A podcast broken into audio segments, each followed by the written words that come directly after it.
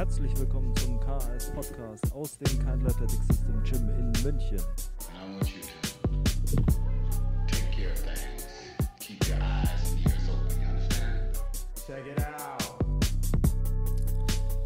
Herzlich willkommen zur nächsten Runde des Kindle Athletic System Podcasts. Mein Name ist wie immer Sebastian Keindl und ich freue mich, äh, dass du heute wieder dabei bist. Heute geht es um Intuition, ähm, was intuitiv, tra intuitiv trainieren bedeutet und natürlich in dem Zusammenhang vielleicht auch um so Dinge wie Top-Down und Bottom-Up in der Trainingsplanung. Ähm, Anlass äh, der Folge war eine Umfrage, die ich gemacht habe nach der Volumenfolge ähm, auf Spotify, wo ich gefragt habe, wie ihr euer Training trackt oder euer Volumen äh, trackt oder wie die Trainingssteuerung ist. Und einige haben ähm, gesagt, dass sie intuitiv trainieren. Und ich dachte mir, das ist äh, ein Themenkomplex, über den man auf jeden Fall mal reden sollte, weil ich glaube, dass vielen in dem Bereich einige Dinge nicht ähm, ganz bewusst sind die äh, damit einfließen und vielleicht auch Probleme, die damit einfließen, weil wir, wir bekommen ja viele Leute hierher, die äh, zu uns kommen, weil sie nicht mehr weiterkommen oder weil sie Verletzungen haben. Und oftmals ist es so, dass die Leute vorher ein anderes Trainingsprogramm genutzt haben, vielleicht äh, Wendler 531, Starting Strength oder ähm, andere Dinge und dann da stagniert sind oder nicht mehr weiter wussten oder eben einfach Probleme aufgekommen sind, äh, Verletzungen, einfach Überlastungen, die gekommen sind und äh, die dann verhindert haben, dass sie Fortschritt gemacht haben. Es ist aber auch auf der anderen Seite so, dass Leute zu uns kommen, die einfach kein strukturiertes Training haben und mit Problemen kommen und man dann einfach gar nicht weiß, okay, woran könnte es liegen? Weil die Intuition dieser Leute, warum sie diese Probleme haben, oftmals ähm, nicht unbedingt stimmt oder auch schwer zu evaluieren ist, weil man dafür natürlich einfach ein bisschen mehr Hintergrund bräuchte. Man müsste wissen, was haben sie vorher gemacht, wie viel davon haben sie gemacht, wie lange, was gibt es für Outside-Faktoren.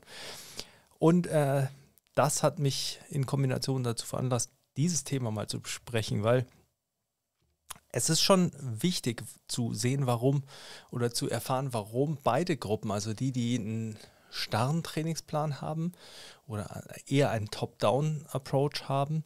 Ich werde am Schluss auch noch darauf eingehen, was Top-Down und was Bottom-Up ist. Ähm, und was die Leute gemein haben mit den Leuten, die eben vielleicht intuitiver trainieren, die ihr Training mehr variieren ähm, und was das bedeutet. Und ich glaube, die meisten Leute der letzten Gruppe, also die das Ganze intuitiv steuern, haben eher das Problem, dass sie Intuition oftmals mit Randomness und äh, Vorlieben verwechseln und sich keine Gedanken wirklich tiefgründig über den Sinn ihres Trainings machen. Und wie wichtig der Sinn des Trainings ist, darüber habe ich schon in anderen Folgen auch geredet, wenn es um Ziele geht oder um Performance oder Leistungssport und Hobbysport oder Freizeitsport. Ähm, ich glaube aber, man sollte sich als erstes überlegen, zum Beispiel auch bei Autoregulation, ob man autoreguliert, äh, also intuitiv das Training anpasst oder ob man sich ein bisschen belügt und vielleicht auch die eigene Energie verschwendet. Dafür sollte man ein paar oder um Intuition zu verstehen, sollte man ein paar Punkte durcharbeiten. Und das werden wir heute zusammen machen. Und der erste Punkt ist, wofür trainierst du? Also das Ziel nochmal genau beleuchten und warum das im Kontext von Intuition zum Beispiel wichtig ist. Das zweite ist, was ist ein Feedback und was ist ein Feed-Forward-Loop und was ist beides? Der dritte Punkt ist, was steckt hinter Metriken? Denn von Feedback, Feedforward werden wir auf Metriken kommen. Und der äh, letzte Punkt ist, was bedeutet Bottom-up Trainingsplanung wirklich oder was bedeutet die Bottom-up-Gestaltung von Training wirklich? Also ich denke, ein wirklich interessanter Themenkreis und etwas, was wahrscheinlich so ein bisschen so eine Art Grundlagenverständnisfolge ist für viele Dinge, die äh, ich auch eigentlich immer wieder anspreche oder äh, auf die man eben kommt bei vielen Problemen, die vielleicht oberflächlicher erscheinen im Training. Sowas wie wie wählt man Übungen aus? Das hängt von sehr vielen Punkten ab, die wir heute auch im Rahmen von Metriken und Bottom-up äh, vielleicht auch besprechen. wichtig ist, wenn man diese Punkte, die wir heute so durchgehen werden, versteht und sie konkretisiert, dann wird auch klar, warum Intuition im Training manchmal funktionieren kann und ob das auch für dich eine gute Variante ist. Also ob Intuition eine gute Variante ist, um dein Training zu leiten, leiten denn das kann sie durchaus sein. Und wir begeben uns quasi in den Themenkomplex mit dem Why, also deinem Warum bevor wir das machen, natürlich äh, gehst du jetzt nochmal kurz auf den Like-Button und äh, wenn du noch nicht subscribed hast, dann hittest du Subscribe und dann kümmern wir uns um das Warum. Ähm, bei Nietzsche heißt, wer ein Warum zum Leben hat, erträgt fast jedes Wie oder äh, auf Englisch, uh, he who has a why can bear almost anyhow. Uh, finde ich, äh, Nietzsche war natürlich nicht englisch sprechend, aber ich finde es auf Englisch irgendwie ganz gut. Wichtig ist, im Training ist es wahrscheinlich eher, wer ein Warum hat, der weiß, welches Wie angebracht ist. Also es geht nicht darum, dass man das Wie ertragen muss, sondern man, das Warum liefert einen Kontext für das Wie. Wie trainiere ich, wie steuere ich mein Training? Das alles ist abhängig von deinem Warum und deinem Ausgangspunkt. Und wenn du dir bewusst machst, warum du trainierst, dann kann man davon eben viele Dinge ableiten, die dann wiederum Basis anderer Entscheidungen sind. Dein äh, Why kann Spaß sein. Also es kann einfach der Spaß daran sein, ins Training zu gehen und dich eine Stunde zu bewegen und äh, dich vielleicht abzulenken. Wenn du das als Grund hast, dann ist es sehr gut. Dann sollte man sich aber auch bewusst sein, dass Fortschritte, dass man Fortschritte nicht unbedingt erwarten sollte. Die werden am Anfang kommen, Newbie Gains, und dann werden sie stagnieren. Dann ist dein Fortschritt quasi ja beständiger, beständige Freude am Bewegen. Das heißt nicht, dass man gar keine Fortschritte macht, aber sie sollten nicht Teil der Erwartungshaltung sein, denn dann sind sie sonst Teil der Frustration, die daraus entstehen wird, wenn man nicht die Fortschritte macht, die vielleicht andere machen. Wenn du, wenn dein Grund oder dein Why Spaß am Fortschritt ist, ähm, du aber dich auch durch dein Training nicht stressen lassen möchtest. Also du möchtest quasi schon besser werden, aber du möchtest vielleicht nicht irgendwie möglichst wenig Schlechtes dadurch erleben äh, oder du möchtest dich wenig damit konfrontieren, dass es manchmal Phasen gibt, in denen es nicht so gut läuft und dann möchtest du vielleicht auch nichts ändern oder nicht mehr investieren. So muss man es eher sagen. Nicht nichts ändern, sondern nicht mehr investieren. Sondern du möchtest eben einfach trainieren und versuchen, möglichst viel Fortschritt zu machen, aber mit einem angenehmen oder angemessenen Maß an Einsatz. Dann ist es okay. Was du dann primär benötigst, ist eine Struktur für deine Einheiten. Also du solltest einfach schon wissen, okay, zum Beispiel, ich mache äh, zweimal Oberkörper im, ähm, in der Woche und zweimal Unterkörper in der Woche und äh, irgendwann mache ich noch zweimal 30 Minuten Ausdauer. Das wäre eine Struktur, mit der wirst du schon äh, besser fahren, wirst allein durch diese Strukturierung deines Trainings natürlich schon einen geleiteteren Prozess haben und vielleicht auch mehr Fortschritte. Ist es die Maximierung deiner Fortschritte? Nein. Wenn du sagst, dein, äh, dein, deine primäre Motivation ist der Spaß am Fortschritt und du möchtest herausfinden, wo dein Potenzial ist, dann benötigst du einen Trainingsplan. Ähm, der dieser Trainingsplan leitet dich quasi durch den Prozess, gibt dir auch so eine gewisse Struktur vor, gibt dir eine Erwartungshaltung vor. Es geht eben dann schon nicht mehr darum, dass man einfach sagt, okay,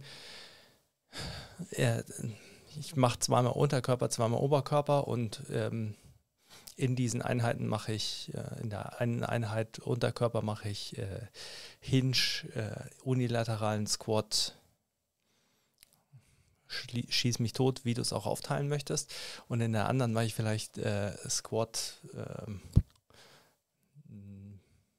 ein Step-Up und äh, ein Single-Leg Hinge.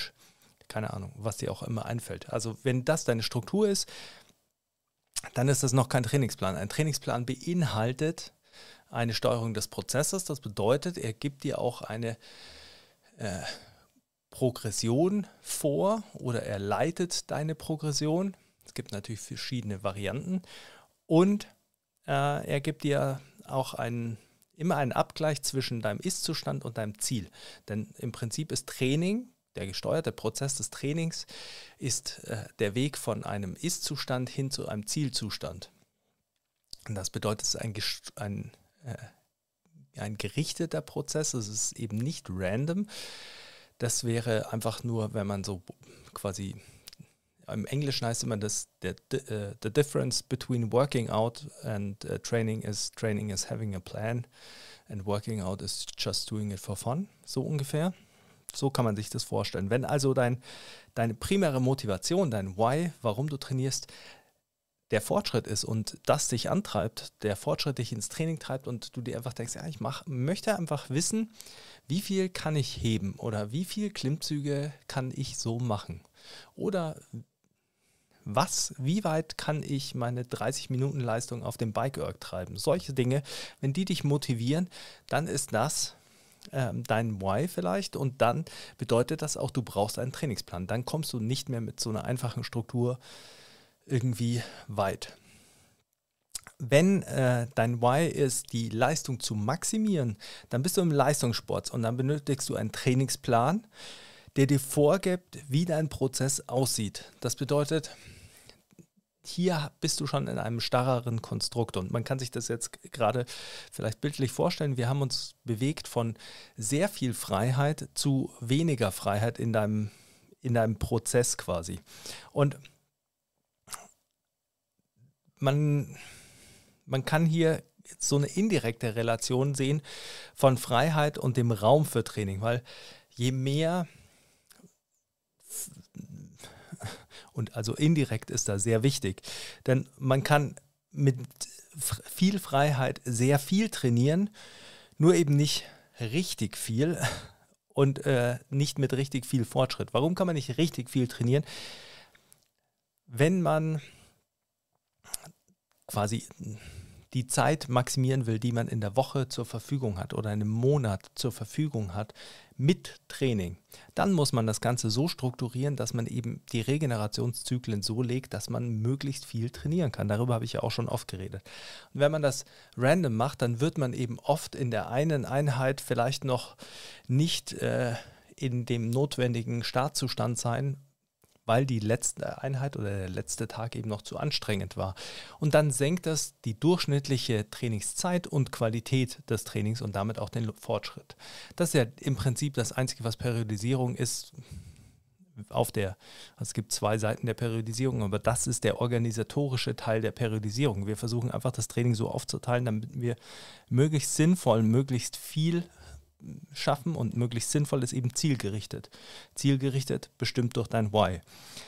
Ähm, und wichtig ist auch immer, die, es geht um die primäre Quelle der Motivation, weil es ist natürlich so, dass ähm, im Prinzip will jeder Spaß haben am Training, weil keiner kann irgendwie durchgehend trainieren und äh, keinen Bock drauf haben, sondern es sollte immer Freude machen oder also es sollte immer eine bestehende Motivation bleiben, das Ganze zu tun und äh, Freude ist ein Teil davon. Auf der anderen Seite ist es natürlich auch so, dass auch die, die nur aus Spaß trainieren, irgendeine Form von Fortschritt brauchen, weil in den meisten Fällen will man dann doch sehen, dass sich irgendwas verändert. Und wichtig ist also, wir haben hier kein Schwarz-Weiß, sondern ähm, man hat hier ein Hin- und Her-Shiften des Ganzen. Und was auch noch vielleicht wichtig ist, ist, äh, man darf jetzt nicht davon äh, ableiten, aber da gehe ich später drauf an, man darf jetzt nicht davon ableiten, dass dieses starre Konstrukt, das Trainingsplans oder des, der Top-Down-Vorgabe, wie man jetzt vielleicht aus dem Trainingsplan ableiten möchte, dass man sagt, okay, das ist dann ein Top-Down-Modell. Man darf davon nicht gleich ähm, ableiten, dass es sich wiederum um einen, einen starren Prozess handelt, sondern wir werden nachher noch darauf eingehen, wie Top-Down aussieht und wie Bottom-Up aussieht und wie sich das vielleicht verhält, wie das vielleicht auch äh, sich ähnelt. Und ähm, ich habe noch ein Zitat rausgesucht von Isurin, wo es genau um diesen Punkt geht, aber ich werde das Ganze jetzt mal nicht vorlesen, ist ein bisschen länger. Der Punkt ist, für alle, die äh, wie immer solche Kritiken anstellen, äh, dass äh, die dass Leute wie Isurin die Blockperiodisierung erfunden haben, dass die einen Top-Down-Blick haben und ähm, das quasi die Individualität nicht abbilden würde, die sollten wirklich erstmal lesen, was die Leute schreiben, bevor sie sie kritisieren. Denn man darf ja nicht vergessen, es geht um Leistungssport, also um Profisportler und um die Maximierung des genetischen Potenzials. Das bedeutet, wir müssen den Prozess optimieren. Das ist was anderes als jeder, auch jeder Powerlifter, denn Powerlifter leben nicht davon. Die sind keine Profisportler, sie sind Leistungssportler, aber keine Profisportler. Erst wenn wir im Powerlifting an einen Punkt kommen, wo Leute direkt davon leben können und wo Leute wie äh, vielleicht andere Profisportler nur sich äh, der Entwicklung ihres Potenzials widmen können, dann werden wir im Powerlifting auch sehen, was das genetische Limit der Menschen ist. Wichtig ist, wenn wir uns jetzt damit beschäftigen, was Intuition für den Trainingsplan oder die Trainingsgestaltung bedeutet, dann müssen wir uns überlegen, was ist dein Feedback und was ist dein Feed-Forward-Loop. Wenn du Intuition einsetzt, um dein Training zu steuern, dann wertest du immer bestimmte Dinge aus. Und das bedeutet, äh, diese Dinge helfen dir, Entscheidungen zu treffen.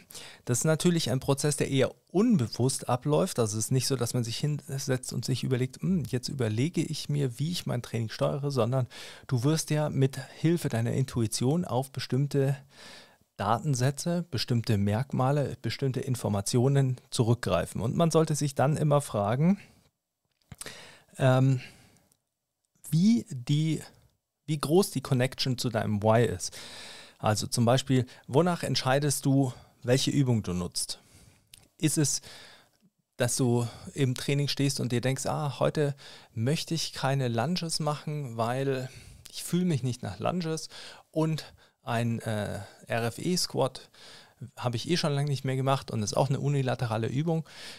Und dein Why ist, du möchtest Spaß haben im Training, dann ist das die absolut legitimste Entscheidung ist dein Why vielleicht, äh, du möchtest schon Fortschritt haben, aber das ist nicht das Maximum und du möchtest Muskeln aufbauen, dann mag das auch eine legitime Entscheidung sein. Ist dein, deine, deine Intention, dein Why, maximalen Fortschritt zu haben, das, was dich antreibt, und äh, du möchtest deine äh, Hypertrophie in einem Quadrizeps äh, oder in deinen Hamstrings und deinem Po vorantreiben, dann solltest du vielleicht, nicht, dass äh, ich das jetzt so sage, das hängt ja von vielen Dingen ab, aber vielleicht andere Dinge noch berücksichtigen, bevor du sagst, ja, ich tausche den Lunge gegen einen RFE-Squat an. Denn vielleicht progressierst du gerade das Volumen deiner Lunges, um die Hypertrophie voranzutreiben und jetzt ersetzt du die Übung durch eine andere, dann hast du eine andere Belastung, ein anderes Belastungsprofil. Der Stimulus ist nicht der gleiche, dann könnte es einen Einfluss auf dein, ähm, dein Trainingsoutcome haben, der nicht dem zu dem passt, was du eigentlich als Motivation im Training hast. Gleichzeitig ist es natürlich auch so, wonach entscheidest du, ob du mehr Gewicht nutzt oder weniger Gewicht nutzt. Wenn du äh, leistungsgetrieben bist und du fühlst dich eigentlich nicht gut, aber du denkst dir, heute muss ich mehr Gewicht äh, nutzen, dann ist das äh, vielleicht intuitiv äh, eine gute Entscheidung, weil du dir denkst, mein Gewicht äh, oder das Gewicht treibt nach vorne, was meine Leistung ist, die Kraft im, ich bleibe jetzt bei den RFE-Squats, die Kraft in einer einbeinigen Übung. Ähm, gleichzeitig kann es natürlich auch sein, dass es in dem Fall nicht sinnvoll wäre und dass wenn du dir einen Trainingsplan, wenn du einen Trainingsplan hättest, den du verfolgen würdest, würde der dir vielleicht sagen, heute nicht mehr Gewicht, sondern nur eine Wiederholung. Ähm, also es ist immer die Frage, wonach man das Ganze entscheidet. Worauf basierst du das? Und auch wonach entscheidet man zum Beispiel, ob man weniger Pausen macht oder mehr Pausen macht, ob ich jetzt, es wird schwerer, also mache ich mehr Pausen. Worauf basiert diese Entscheidung? Oder heute fühle ich mich nicht gut, also mache ich mehr Pausen. Worauf basiert diese Entscheidung? Wonach entscheidest du, ob du weniger Sätze machst oder mehr Sätze oder mehr Wiederholungen oder we weniger Wiederholungen. Also wie passt du das an und was ist deine Entscheidungsgrundlage? Was ist die Grundlage dafür, dass du sagst, okay, ich mache einen Satz weniger oder ich mache zwei oder drei Sätze weniger? Und das Wichtige ist, dass dein quasi dein Feed-Forward-System, du entscheidest während des Trainings oder vor dem Training, was du anpassen willst, um eine bestimmte Reaktion, das würde dann die Anpassung, äh, zu erreichen oder eine bestimmte Reaktion zu verhindern. Wenn du jetzt eben K.O. bist und dir denkst, heute mache ich einen Satz weniger, weil ich bin so K.O., dann willst du ja verhindern, dass du quasi zu viel Ermüdung anhäufst und nicht regenerieren kannst. Wenn du innerhalb der Session zum Beispiel nach dem ersten Satz anpasst, dann hast du schon äh, quasi ein Feedback-System. Das bedeutet, du machst den ersten Satz, dann sagst du, okay, das war jetzt nicht so, wie ich es gern gehabt hätte, also pa passe ich das an. Also äh, mache ich äh, weniger Gewicht zum Beispiel oder ich mache die Bewegung langsamer, damit ich den Muskel, den ich treffen will, besser spüre oder äh, ich mache Box-Jumps statt äh, Counter-Movement-Jumps, weil ich sage, die bei der Landung heute tun mir die Füße einfach weh. Blödes Beispiel, aber also das wären ja Entscheidungen, die du quasi aufgrund des letzten Satzes triffst. Und genauso hast du natürlich nach einer Session die Möglichkeit, anhand der Erfahrung mit dieser Session eine Entscheidung für die nächste Session zu treffen. Das bedeutet, ähm, ich kann nach der Session sagen, okay, heute war erstaunlich hart. Ich muss mein Training zu, in, in der nächsten Session anpassen, muss da vielleicht weniger machen, als ich ursprünglich gedacht hätte oder äh, als ich letzte Woche gemacht habe. Letzte Woche, weil wenn wir davon ausgehen, du hast gar keinen Trainingsplan, sondern nur so eine Struktur, dann sagt man vielleicht, okay, letzte Woche habe ich äh, dreimal acht Wiederholungen Klimmzüge gemacht und äh, dreimal acht Wiederholungen Dips. Und äh, diese Woche, weil ich jetzt ja schon gemerkt habe, ich bin K.O., mache ich vielleicht nur zwei Sätze.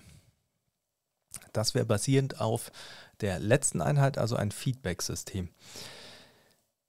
Der entscheidende Punkt ist, was ist dein Feedback über deine Entscheidung? Also wie entscheidest du, ob deine oder wie findest du heraus, ob deine Entscheidung gut war? Wenn es darum geht, Spaß zu haben, dann ist es easy, weil dann ist die Frage, hast du was angepasst und dann hattest du mehr Spaß am Training? Wenn das der Fall war, legitime Anpassung, dann kann man genauso weitermachen. Das ist eben der Punkt, warum ähm, dann oftmals der Fortschritt nicht oder irgendwann stagnieren wird.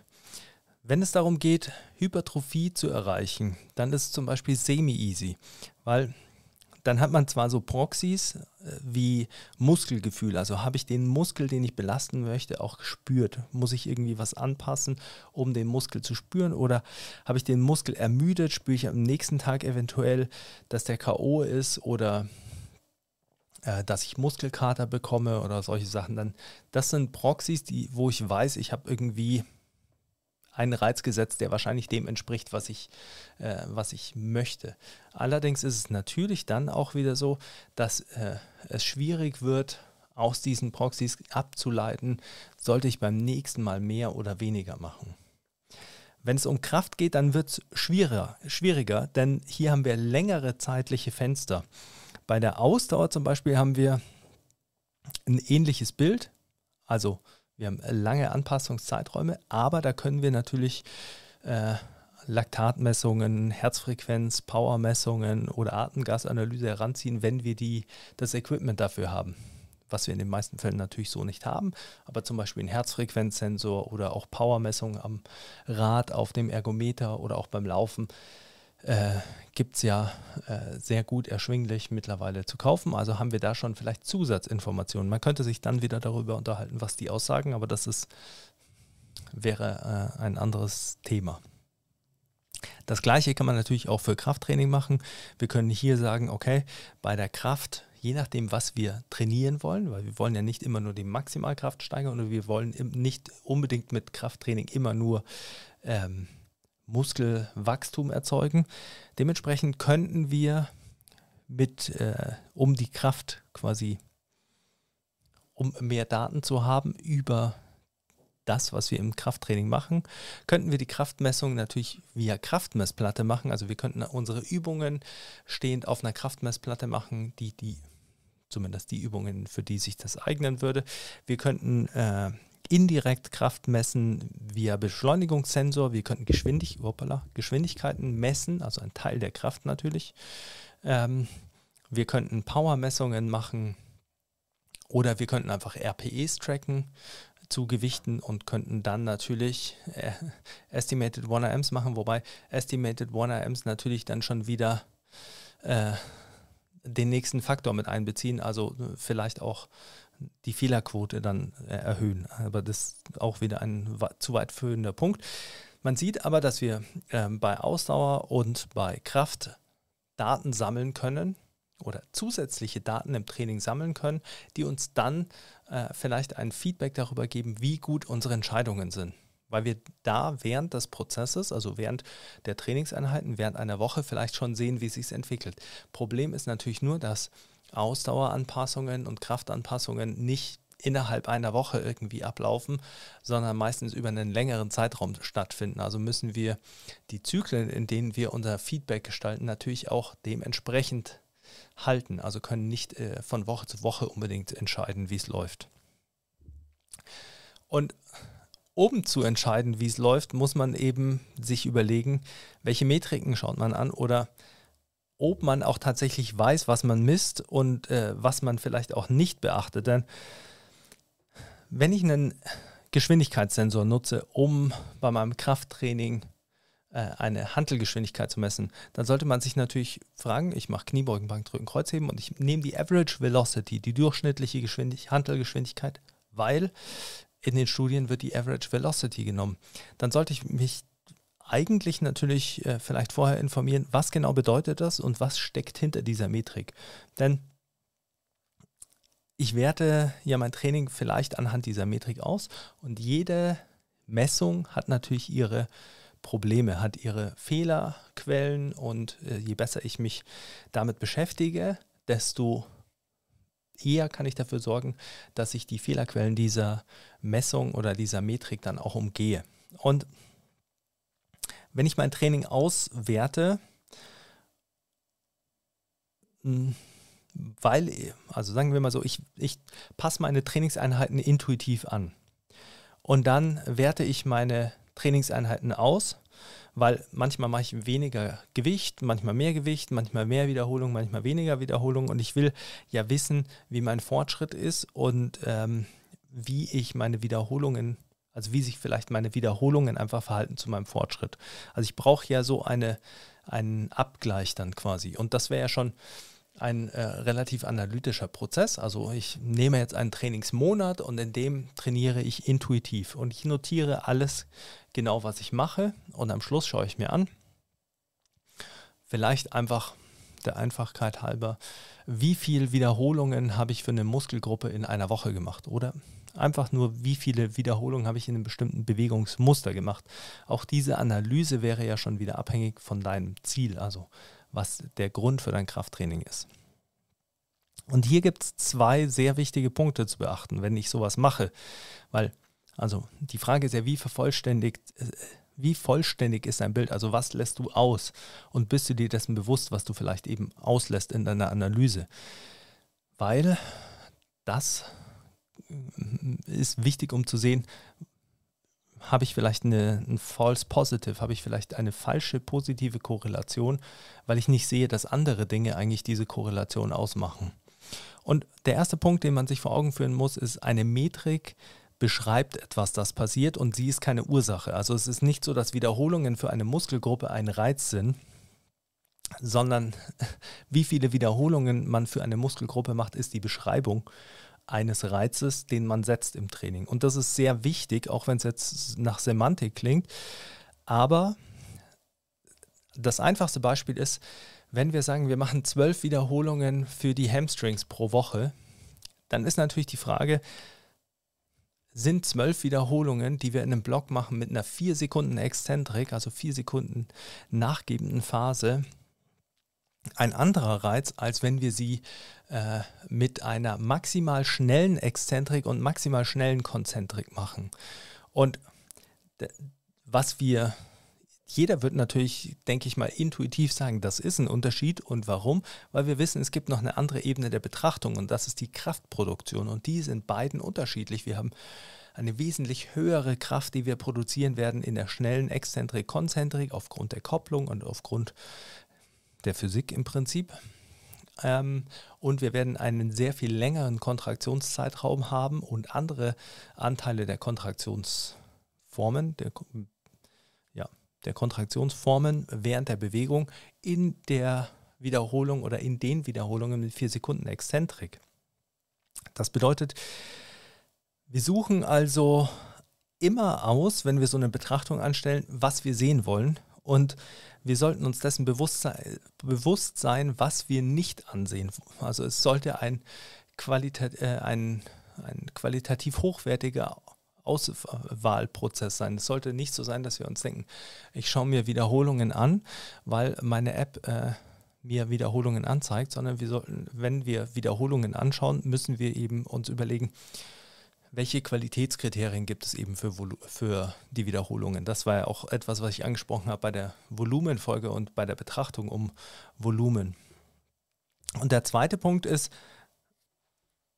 wenn ich eine Metrik wähle, dann muss ich mir überlegen, ob diese Metrik auch mit dem, äh, mit dem korreliert, was ich als Fortschritt definiert habe. Also wenn diese Metrik sich verändert, dann sollte das ja auch einen direkten Einfluss auf mein Outcome haben. Also ein Paradebeispiel ist hier, ich esse weniger Kalorien, mein Outcome ist, äh, ich nehme ab und ist das gewünscht oder nicht. Einfache Korrelation und dann kann man natürlich weitergehen. Welche qualitativen Merkmale gibt es vielleicht bei Kalorien oder in meinem Essverhalten noch? Aber ich muss natürlich wissen, hat das einen Einfluss. Wenn ich jetzt äh, einfach nur mein Training anhand von Time under Tension auswerte und schaue, ob ich äh, stärker werde, dann werde ich äh, relativ unglücklich werden, äh, weil alle Korrelationen, die ich da erstelle, wahrscheinlich äh, nicht die wichtigen Metriken beinhalten, die ein besseres Abbild meines Trainingsprozesses geben würden.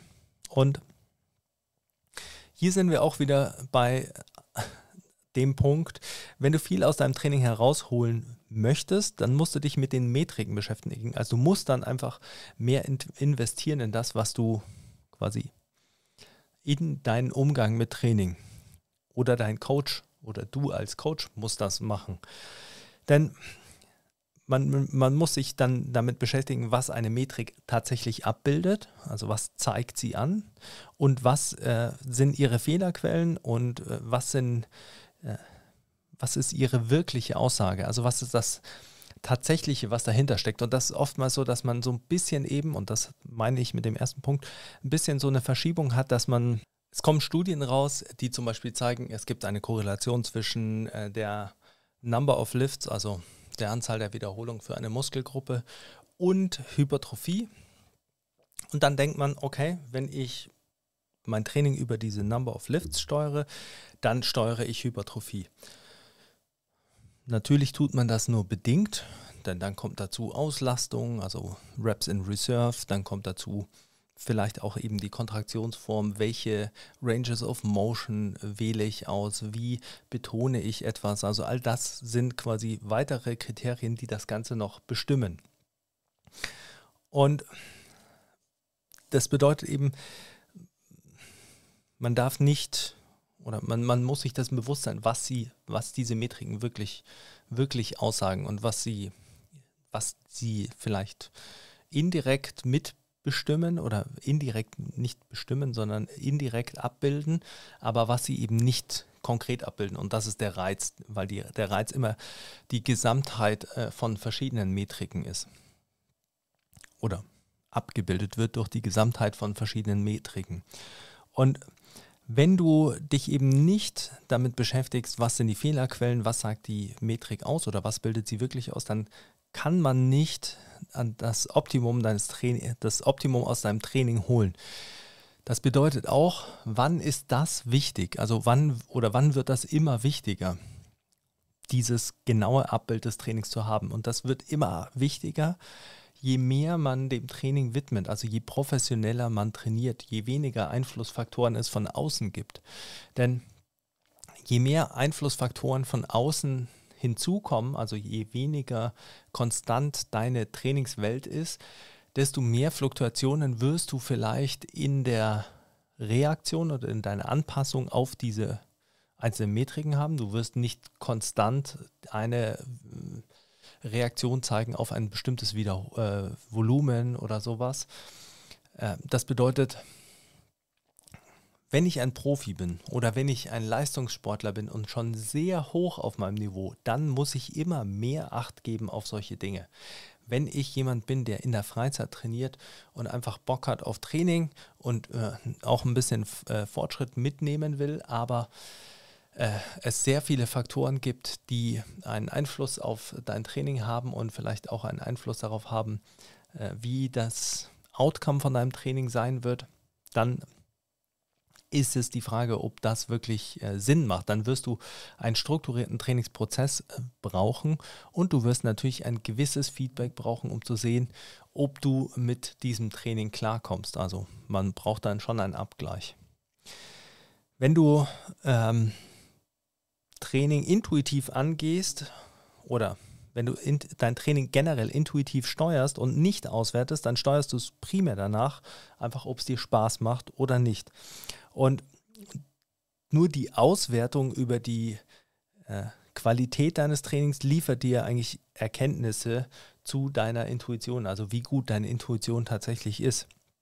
Und das bringt uns zum letzten Punkt und das ist äh, Bottom-up versus Top-down-Planung und was Bottom-up wirklich ist, weil in den meisten Fällen wird klassische Trainingsplanung mit der Vorgabe im, äh, also mit einer Vorgabe im Training als Top-Down bezeichnet. Das bedeutet, ich das klassische Bild einer äh, dessen, was immer als Top-Down bezeichnet wird, ist, äh, der Trainer sitzt da, schreibt einen, äh, einen äh, Makrozyklus von äh, Januar oder nehmen wir Dezember, Wintervorbereitung bis äh, zum Juni, zum ersten Highlight des Jahres schreibt einen Trainingsplan vor, unterteilt es in äh, seine Mesozyklen nach Monaten oder nach äh, in acht Wochen Blöcke und dann das Ganze in Mikrozyklen und dann teilt er die Trainingseinheiten auf und dann äh, plant er das so wie am Reißbrett und dann sagt er, schickt das dem Athleten und sagt, okay, das machst du jetzt bis Juni und dann bist du in Form. Das wäre Top-Down. Und ähm, bei Top-Down hat man einen Prozess, in dem der Weg vorgegeben wird und du musst ihn erfüllen. Und laut der Definition ist es so, dass man bei Top-Down vom abstrakten, allgemeinen und übergeordneten schrittweise zum konkreten, speziellen, untergeordneten kommt. Und Bottom-up wäre das Gegenteil. Also bei Bottom-up würde man vom untergeordneten, speziellen, äh, konkreten hin zum ähm, übergeordneten, allgemeinen und, und abstrakten wandeln wichtig ist. Eine Top-Down-Planung stellt ähm, also Überlegungen an, wie man von Trainingszeiträumen oder wie man Trainingszeiträume mit bestimmten Zielen äh, übereinstimmen lässt, also wie man die Anpassungen äh, reguliert und verteilt auf das Jahr, die man haben möchte.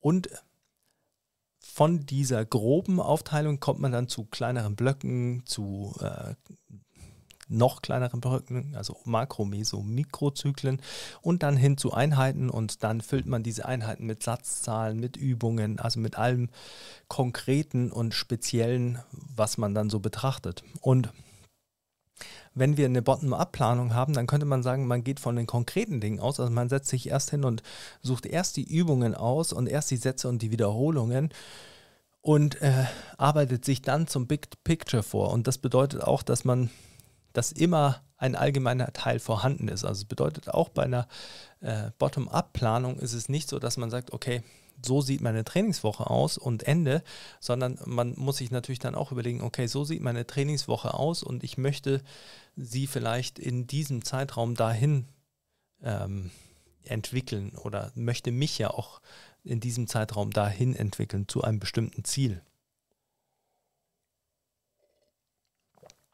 Weil wenn man jetzt sagen würde, meine Trainingswoche sieht so aus und ich will irgendwann irgendwas, dann ist das nicht bottom-up, dann ist das einfach nur unstrukturiert.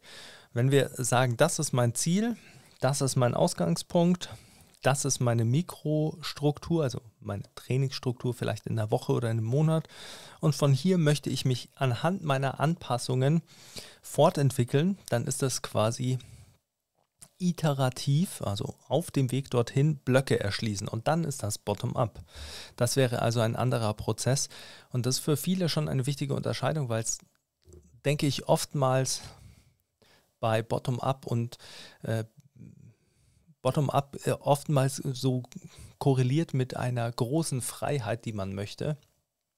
Und da ist es eben immer so, dass man diese Freiheit sich nehmen kann und auch äh, die auch immer vorhanden sein sollte im Training, aber dass sie natürlich, wenn man ein Ziel erreichen will, in einen Prozess eingeordnet werden soll und dass man einen Abgleich mit dem Prozess braucht. Und dementsprechend ist eine Bottom-up-Planung nicht ohne allgemeine Ziele oder nicht ohne langfristige Ziele. Bei äh, Top-Down bedeutet das, ich stelle viele Überlegungen an vorher und überprüfe fortlaufend ihre Validität. Das bedeutet, ich stelle einen Trainingsplan auf und das ist meine Hypothese. Das heißt nicht, dass ich sage, das ist, wie wir von Punkt A nach B kommen, sondern ich sage, das nehme ich an, ist, wie wir von Punkt A nach B kommen und ich werde schauen, ob das so funktioniert. Und bei, ich habe quasi ein, eine fortwährende Datenanalyse und einen Abgleich zu meiner Hypothese. Bei Bottom-up muss ich auch Daten sammeln und diese ähm, fortwährend analysieren, um informierte Informationen treffen zu können. Und dann ist jetzt natürlich die Frage, was hat das überhaupt noch mit Intuition zu tun? Wenn du wissen möchtest, ob deine Intuition dir wirklich nutzt, äh, dann musst du Daten sammeln und dann musst du diese auswerten. Machst du das nicht, also sammelst du keine Daten und wertest diese nicht aus, sondern trainierst einfach intuitiv, was dir an dem Tag an Änderungen äh, vorschwebt, dann muss man sich im Klaren sein, dass es dann eigentlich nur um Spaß geht, dass Spaß deine zentrale Motivation ist. Und das alles okay, das, da gibt es kein Falsch und da gibt es kein Richtig. Aber oftmals ist es eben dann so, dass wenn man, also zwei Punkte im Prinzip, wenn man Intuition dann mit klarer Planung vergleicht, dann hinkt das in den meisten Fällen. Wenn man dann sagt, ja, und Intuition, ist äh, der Schlüssel zum Erfolg, weil ich weiß, wie ich mein Training anpassen muss und äh, die klare Planung würde mir was vorgeben, was an dem Tag nicht passt, dann hinkt dieser Vergleich eben ein bisschen, denn deine Intuition, diese Behauptung könnte man quasi nur aufstellen, wenn man das gleiche Maß an Fortschritt generiert oder ein besseres Maß an Fortschritt generiert. Nur dann kann ich diesen, äh, diesen Vergleich anstellen. Und wie ich hoffentlich jetzt in, dieser, in diesem Ausflug ein bisschen aufzeigen konnte, ist es natürlich so, dass Intuition das schaffen kann, aber nur dann schafft, wenn ich meine Intuition schärfe und wenn ich mir eben vor Augen führe, was ich vielleicht gar nicht betrachte in meinen äh, Entscheidungen, die meine Intuition mir vorgibt und wo ich vielleicht Dinge auslasse. Ein, ein, ein ganz einfaches Beispiel wäre, ich mache wunderbaren Fortschritt im äh, nehmen wir Bankdrücken einfach. Ich mache wunderbaren Fortschritt im Bankdrücken, weil ich einfach von Woche zu Woche geschaut habe, hm, wie fühle ich mich heute? Heute fühle ich mich stark, dann mache ich äh, Fünfer Wiederholungen. Und äh, nächste Woche fühle ich mich nicht so stark, mache ich Zehner Wiederholungen und RP7. Und das mache ich und das führt dazu, dass ich konstant trainiere und äh, ich mache Fortschritt. Und ich mache acht Wochen Fortschritt und dann fängt meine Schulter an, weh zu tun. Und dann muss ich mir überlegen, hm, woran könnte es jetzt liegen, dass meine Schulter mir wehtut? Dann denke ich vielleicht, ja, der, in der letzten Einheit oder in den letzten zwei Einheiten, da habe ich einfach, da habe ich einfach dann zu viel Gas gegeben. Aber ist die Frage, waren es die letzten zwei Einheiten oder ist es nicht vielleicht so, dass du einfach sehr viel Volumen für Bankdrücken gemacht hast und äh, wenig äh, ausgleichende Übungen gemacht hast oder dass du dir einfach dass du mehr äh, Umfang gemacht hast, als du es. Ah, nächste Kamera. dass du mehr Umfang gemacht hast, als du sonst gewöhnt warst. Das bedeutet, es wird schwer, ähm, einen Rückschluss zu ziehen. Und dieser Rückschluss würde aber, wenn du jetzt alles, äh, sagen wir mal, du hast alles notiert, du wertest die Daten aus und dann kannst du sagen, hm, okay, da habe ich so entschieden, weil da habe ich mich nicht gut gefühlt, da habe ich das gemacht. Dann kannst du vielleicht sehen, ah, okay, immer wenn ich fünf äh, Wochen hintereinander schwer gedrückt habe, dann äh, habe ich mich nicht gut gefühlt dann kann man das vielleicht auch schon prognostizieren und dann kann man seine Intuition vielleicht auch schon daraufhin schärfen und äh, sich dann überlegen, okay, das nächste Mal muss ich vielleicht schon früher mir denken, jetzt mache ich mal ein äh, bisschen früher Pause oder reduziere ein bisschen früher oder mache mal ein bisschen äh, weniger. Das wäre vielleicht ein Beispiel, an dem man sieht, wa warum Intuition immer einen Abgleich braucht, weil unser ähm, unser Bauchgefühl in dem Moment vielleicht richtig liegt, aber Training ein langfristiger Prozess ist, der langfristig wirkt und viele Anpassungen und viele äh, Reize, die wir setzen, führen erst zu einem Ergebnis nach mehreren Wochen und das können negative Anpassungen sein und positive Anpassungen. Und wenn wir dafür kein Konstrukt haben, das auszuwerten oder uns vorher schon überlegen, eben im Prinzip top-down, äh, uns vorher überlegen, was passieren könnte, wie wir es strukturieren sollen und dann unsere Hypothese äh, abgleichen, dann äh, werden wir nicht dazulernen. Dann wird sich dann wird es ein unstrukturiertes Training äh, sein und das führt dann in vielen Fällen eben dazu, dass man dann als Trainierender vielleicht zu uns kommt oder äh, woanders sich versucht, Hilfe zu suchen, einfach weil man dann auch davor steht, dass die Intuition auf einmal nicht mehr funktioniert, dass die Intuition einem nicht mehr hilft, weiterzukommen. Und das ist auch, denke ich, wichtig als Trainer, äh, sich das immer wieder vor Augen zu führen. Wenn wir trainieren, dann haben wir uns, unser Lebensinhalt ist Training. Das bedeutet, wir trainieren alle die ganze Zeit also was heißt die ganze Zeit? Schon immer, schon sehr lange. Wir beschäftigen uns mit Training, wir beschäftigen uns mit Bewegung. Das bedeutet, wir haben eine viel dichtere Punktewolke, aus der wir Informationen vielleicht im Training ziehen. Und das, das kann man natürlich dann von einem Trainee nicht in dem gleichen Maß erwarten. Das Feedback kann nicht äh, oder die Wahrnehmung über das Training kann nicht das gleiche äh, sein, was wir haben. Dementsprechend kann die intuitive Steuerung äh, durch jemanden, der nicht die gleiche Punktewolke hat, auch nicht ähm, in dem gleichen Maß geschehen. Und ich denke, das ist ein wichtiger Punkt, den man sich immer wieder vor Augen führen muss. Wo war ich vor zehn äh, Jahren? Was habe ich da im Training wahrgenommen? Wie hätte ich da im Training äh, mein Training intuitiv gesteuert und wie tue ich das heute? Und das Wichtigste ist eben, wir müssen immer wissen, was unsere Erwartungen sind, was wir investieren wollen und was wir daraus ziehen.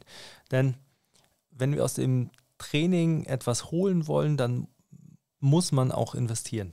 Das steht immer in Relation. Das ist zum einen natürlich so eine Zeitgleichung, das, was wir in Zeit reinstecken, ähm, bedingt ein bisschen, was wir rausbekommen und gleichzeitig ist natürlich auch eine Energiesache. Das, was wir in Energie reinstecken, ähm, kriegen wir an Ergebnissen auch raus. Und wichtig ist, das muss dann auch keine Qual sein, sondern ein Quell der Motivation. Es ist ja nicht so, dass dieses ins Training gehen und äh, mehr investieren äh, einen dann quält, sondern wenn es einen Sinn gibt oder wenn das der, der Quell deiner Motivation ist, dann macht das ja Spaß. Also ein Beispiel wäre, für mich ist es so, wenn ich äh, trainieren kann, dann äh, ist das etwas, was meinen Tag besser macht, äh, was mich äh, voranbringt, äh, physisch und mental. Und dann ist es natürlich auch so, dass ich ähm, eine Motivation habe. Wir haben diese Woche Testwoche äh, gehabt oder haben äh, auf den Ergometern Tests gehabt und äh, das ist eine Motivation. Ich bin unter sieben Minuten gerudert. Bedeutet natürlich gleich, ich habe gleich das nächste Ziel und ich denke mir, ah, okay, mal schauen, wie die nächsten Blöcke gehen. Das motiviert mich ja, da rein zu gehen ins Training und Gas zu geben. wenn man sieht, dass man eben auch was rausbekommt. Und ähm, ich glaube, dass, weil es natürlich auch, äh, und ich habe da immer eine lustige Diskussion mit einem Kunden von mir darüber, wie äh, sowas Druck sein kann oder motiviert und wie man da eben unterschiedlich sein kann. Und das ist mir auch sehr wichtig, hier nochmal klar zu sagen, dass das keine Wertung ist. Also ich erwarte nicht von jedem, dass er alles investiert ins Training, um den äh, größtmöglichen Fortschritt herauszuholen, sondern es sollte einfach so sein, dass man sich sehr klar damit auseinandersetzt, was ist denn das, was ich möchte und was ist vor allem das, was mich motiviert. Und ähm, natürlich sind wir sicher ein Hafen für Leute, die äh, eher motiviert werden durch Leistung und äh, darauf quasi aus sind, herauszufinden, was so ihr Potenzial ist oder wie sie eben aus dem Training, aus dem, was sie gewillt sind äh, zu investieren, das meiste rausbekommen. Und äh, das ist sicherlich mein Bias auf diese, ähm, auf solche Thematiken. Aber ich denke mir, ich konnte vielleicht allen, die ihr Training intuitiv steuern, zeigen, dass äh, es wichtig ist, wenn man sich auf sein Gefühl verlässt, zu sehen, was man fühlt, was man äh, für Rückschlüsse zieht, wie man seine Entscheidungen trifft. Denn äh, das macht die Intuition eben immer besser und äh, dann schärft man auch so die Trainingsplanung, die eigene. Ich hoffe, ich konnte wie immer wertvolle Informationen liefern. Falls ihr zu einzelnen Teilen dieses ja doch größeren Themenkomplexes vielleicht noch was wissen wollt, wenn ihr sagt, okay, ich möchte noch eine Folge einfach mal nur über Metriken und was du sagst, was im Krafttraining wichtig ist und was was abbildet oder was sind die größten Fehler bei Metriken, dann äh, schreibt es in die Kommentare.